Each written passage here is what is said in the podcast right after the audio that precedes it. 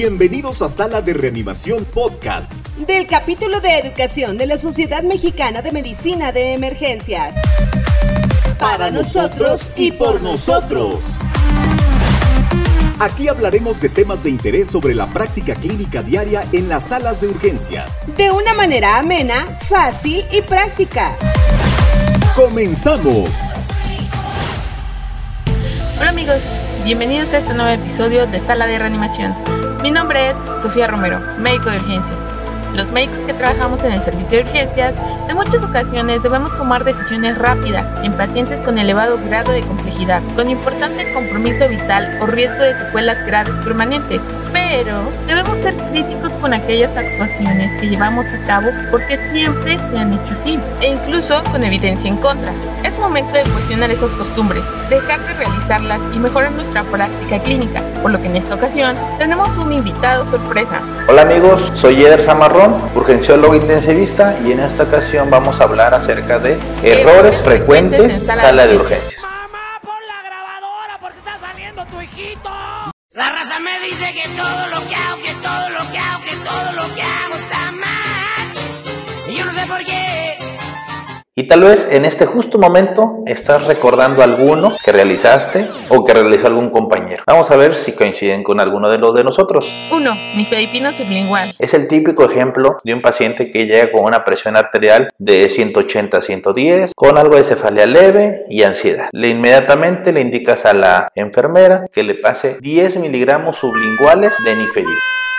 A los 15-20 minutos el paciente refiere cefalea intensa, dolor torácico opresivo y tiene una presión de 80-40. ¿Qué pasó? Eh, la disminución brusca de la presión arterial le trajo graves consecuencias. Para empezar debemos recordar la diferencia que existe dentro de una crisis hipertensiva de urgencia a emergencia. La urgencia tenemos 24 48 horas para controlar esa presión arterial mientras manejamos sintomatológicamente a nuestro paciente. Y más aún la emergencia. La emergencia tenemos que actuar acorde a la etiología de la misma, ya sea preeclampsia con criterio de severidad, sea un infarto agudo del miocardio, sea un evento vascular cerebral, una disección aórtica, etc. Entonces evitemos el uso de nifedipino sublingual para el control de alguna crisis hipertensiva. No te aceleres. 2. Pásale una carguita. Pasar una carga de volumen al paciente que está chocado. ¿Y por qué digo que es un error? Porque somos muy reactivos y de repente te dicen, doctor, el paciente está chocado, pásale una carguita. Y digo y decimos carguita, tal vez para no sentirnos tan mal. Pero antes de hacer una intervención hemodinámica, debemos pensar y clasificar al estado de choque que está presentando mi paciente. ¿Es hipovolémico? ¿Es distributivo? ¿Es obstructivo? ¿Es cardiogénico? Entonces no a todos los vamos a manejar de la misma forma. Por lo tanto, hay que ser proactivos en esta situación. 3.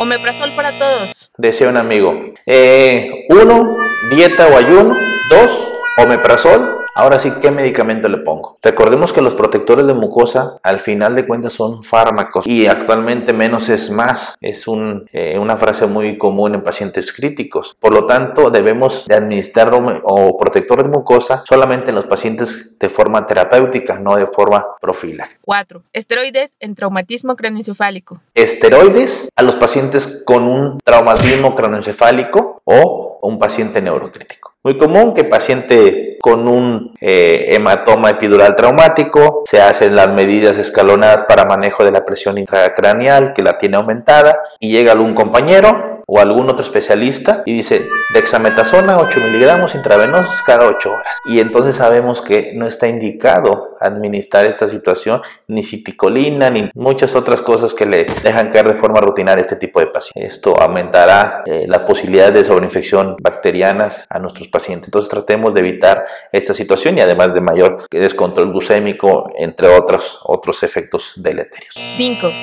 Esteroides en lesión medular aguda. Desde 1990, los estudios nazis 1 se convirtieron en el estándar de oro en el uso de altas dosis de metilprednisolona en las primeras 8 horas después de una lesión medular aguda, pero en la actualidad la eficacia de este tratamiento está ampliamente debatida. Los ensayos clínicos de NACIS 2 y NACIS 3 presentan importantes deficiencias metodológicas. Las actuales guías indican que la metilprednisolona no es un tratamiento estándar de la lesión medular aguda, sino solo una opción de tratamiento. Los beneficios son inciertos y la mejoría en la evolución neurológica es muy discreta. Mientras que, sin embargo, provoca efectos secundarios importantes, neumonía, sepsis, infecciones, hemorragia gastrointestinal, hiperglucemia e incluso la muerte. Así que piénsalo si lo vas a usar. 6.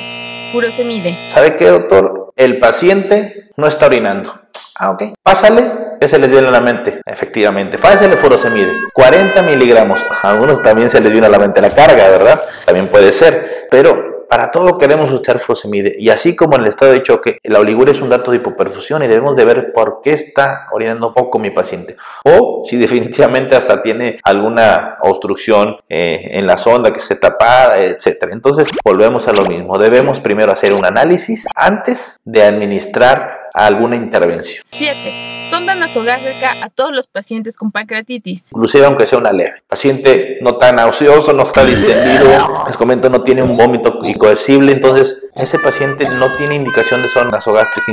Inclusive la dieta se la podemos dejar de forma enteral sin necesidad ni de ninguna sonda. No seamos tampoco tan reactivos en toda esta situación. 8. Bicarbonato en pacientes con acidosis metabólica. La acidosis metabólica de brecha aniónica elevada es generalmente la normalidad de pH más preocupante, pues refleja un problema potencialmente mortal, como hiperlactatemia, estado de choque, cetosis diabética, intoxicación por alcoholes tóxicos, etc. Esto exige una investigación inmediata y a veces reanimación simultánea con líquidos. Sobre todo si el pH es menos de 6.9, debes de aplicar bicarbonato. Nunca antes. Por favor, evita la acidosis paradójica. 9. Laboratorios innecesarios. He visto tiempos de coagulación cada 8 horas. ¿Qué onda? Con la absurda idea de pedir pruebas de funcionamiento hepático, tiempos de coagulación, de calcitonina cada 8 horas. No es posible. Ya ni en la vigilancia de la intoxicación por rodenticidas se piden con estos horarios. 10.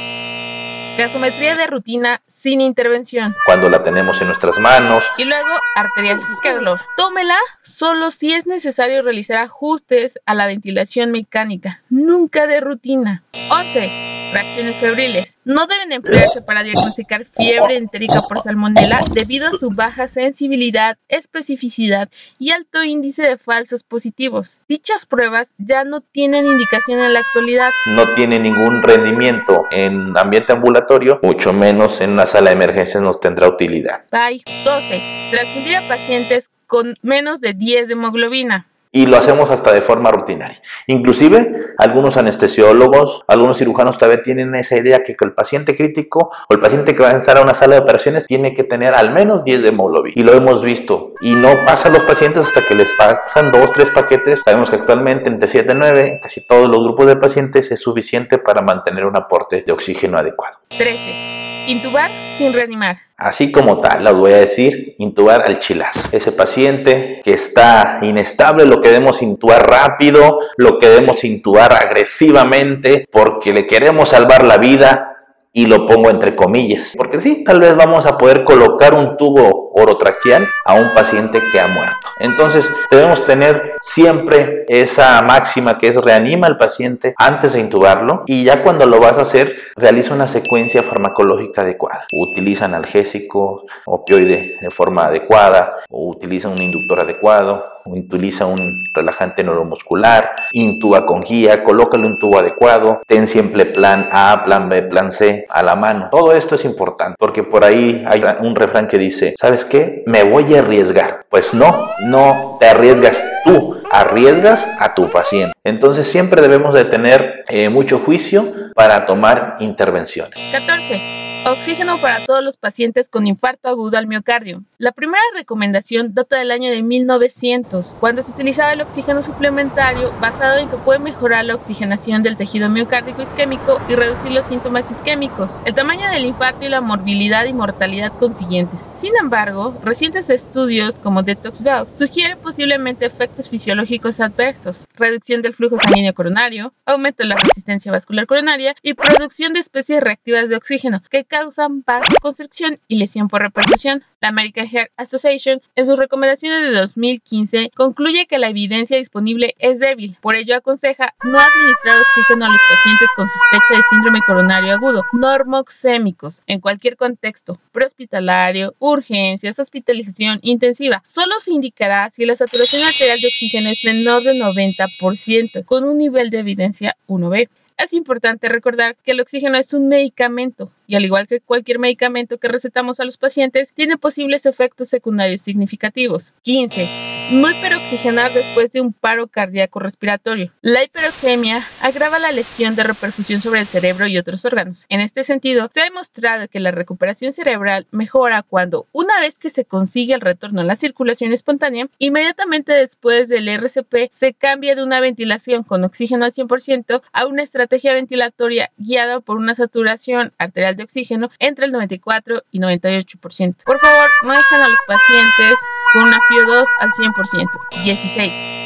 Antibióticos para todas las exacerbaciones de POC, de asma, para toda infección. El uso injustificado de antibióticos tiene varios efectos nocivos que incluyen resistencia a los antimicrobianos, recursos desperdiciados, efectos adversos, efectos negativos en la microbiota de los pacientes, distracciones de intervenciones potencialmente más efectivas. Recientemente ha habido un gran impulso para pruebas como la procalcitonina para ayudar a reducir el uso de antibióticos cuando no está justificado. Por favor, úsela y si no la tienen, utilicen la clínica, escalas predictoras clínicas, criterios como los de Antonison, por ejemplo, para las reagudizaciones bacterianas, donde aconsejan administrar antibiótico a los pacientes con exacerbaciones de EPOC que presentan solo tres síntomas, incremento de la disnea, del volumen del esputo y de la purulencia del mismo, pero no prescriba antibióticos de forma indiscriminada. 17. El lavado gástrico para todo paciente intoxicado. Es una técnica de descontaminación gastrointestinal que se usa desde el siglo XIX, no exenta de polémica, que no debe emplearse de forma rutinaria. Solo está indicada en las intoxicaciones agudas graves con peligro potencial para el paciente, tomando en cuenta el tiempo transcurrido desde la ingestión. La máxima eficacia se consigue en la primera hora, pudiéndose realizar hasta las 4 horas. Este tiempo es ampliable en algunos pacientes a 12 o 24 horas después de la ingesta, como por ejemplo en fármacos anticolinérgicos narcóticos, fármacos con cubierta entérica o de acción retardada. Además, se debe realizar con una sonda orogástrica de Faucher pero también recuerda que está contraindicado en pacientes con disminución del nivel de conciencia, sin vías respiratorias protegidas, ingestión de cáusticos, álcalis fuertes, estenosis esofágicas, ingestión de hidrocarburos, fosfuros, sustancias poco tóxicas en pequeñas cantidades, alcoholes con más de media hora de ingestión, ingesta de objetos punzocortantes, cirugías gastrointestinales recientes. Ten cuidado. 18. Radiografía de tórax en el paciente con exacerbación de asma. No es un examen de rutina en la evaluación de un paciente con crisis de asma. Los hallazgos radiográficos más frecuentes son hiperinsuflación pulmonar bilateral y engrosamiento de las paredes bronquiales. En caso de agudización asmática, la radiografía de tórax solo debe de indicarse ante una exacerbación que no responde al tratamiento estándar, la sospecha de cuerpo extraño o la sospecha de complicaciones, atelectasias, neumonía, neumotoras, pero no se toma de manera rutinaria. 19. La vía intramuscular y el uso de ambulatorio de antibióticos, corticosteroides, antiinflamatorios y vitamina B. Las revisiones que se han realizado concluyen que la vía oral ha demostrado ser tan eficaz como la intramuscular y se considera de primera elección en los casos de antibióticos al tratamiento ambulatorio de la neumonía y de la mayoría de otras infecciones bacterianas. La vía intramuscular en general está indicada en pacientes con náuseas, vómitos, diarrea o deshidratación. También está indicada cuando es preciso asegurar la toma del medicamento ante la imposibilidad del uso de la vía oral o si el paciente no colabora. De forma específica, se recomienda la vía intramuscular en la administración de antibióticos frente a Neisseria gonorrea, Treponema pallidum, en la faringoamigdalitis producida por el estreptococo abetemolítico, cuando la vía oral no puede utilizarse, y para la adrenalina en caso de reacción anafiláctica, pero no es siempre la vía de primera elección en un paciente ambulatorio. 20. Furosemida en el edema agudo pulmonar cardiogénico. El tratamiento del edema pulmonar cardiogénico tiene como objetivos disminuir la precarga, la poscarga y mejorar la función del ventrículo izquierdo. No es lo correcto administrar furosemide de primera línea. Recuerde que debido al aumento de la poscarga, los efectos a menudo se retrasan de 30 a 120 minutos. No es efectivo en pacientes con enfermedad renal crónica anóricos. La nitroglicerina sí genera reducción rápida y confiable de la precarga y reducción efectiva de la poscarga a dosis más altas. Así que puede ser agresivo y es el medicamento de primera elección. No aplique furosemide como primera línea de tratamiento en el edema agudo pulmonar cardiogénico. Bueno amigos, ya, ya no digas nada, ya, ya nos exhibiste, ya. Te invitamos a que nos compartas los errores más frecuentes que tienes en tus salas de emergencia o los errores que has visto que cometen algunos otros especialistas en la sala de emergencia. Espero que les haya gustado esta serie de errores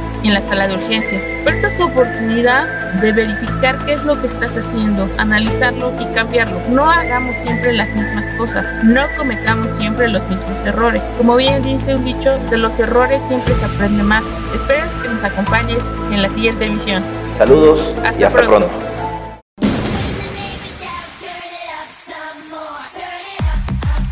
Síguenos en Twitter, Instagram y Facebook, arroba SMEAC y Sociedad Mexicana de Medicina de Emergencias. Feliz aprendizaje. Hasta la próxima edición.